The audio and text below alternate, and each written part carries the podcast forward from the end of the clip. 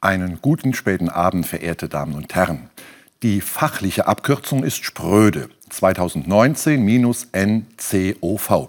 Seine Ausbreitung wird täglich in den Nachrichten auf den neuesten Stand gebracht, das Coronavirus. Wieder einmal wird deutlich, es gibt immer noch und immer wieder die Gefahr von Epidemien und die lassen sich nicht dort festhalten, wo sie entstehen. Aus der Sicht eines Virus gesehen funktioniert sie also doch, die Globalisierung.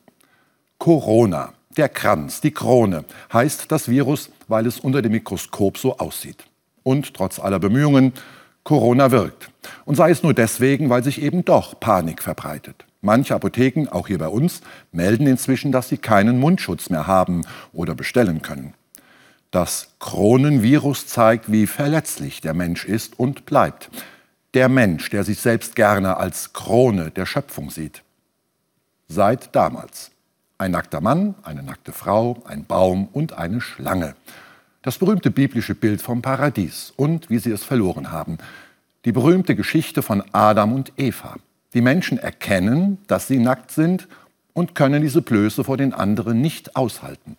Der Mensch tut sich schwer damit, verletzlich zu sein. Und alle Versuche, sich eigene neue Paradiese zu schaffen, sind kläglich gescheitert und werden scheitern. Was bleibt mir da übrig? Ich kann meine eigene Verletzlichkeit anerkennen. Und zwar so, dass ich dies nicht als eine entmutigende Kapitulation begreife. Das scheint mir angesichts von Corona wichtig zu sein.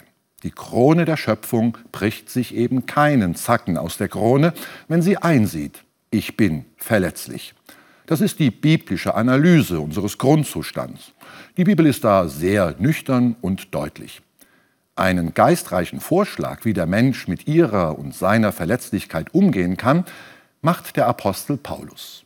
Die Menschen sollten weinen, als weinten sie nicht, und sich freuen, als freuten sie sich nicht. Sie könnten kaufen, als wollten sie es nicht behalten, und überhaupt sollten sie diese Welt gebrauchen, als brauchten sie sie nicht. Ein anspruchsvoller Vorschlag. Mich in alles hineinbegeben, was das Leben mit sich bringt, auch darin, verletzlich zu sein und zugleich darüber hinauszuschauen.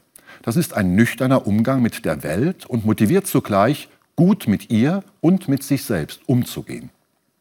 Wenn die Menschen wissen, dass sie nicht das Paradies schaffen werden, können sie sich umso besser für diese Welt einsetzen.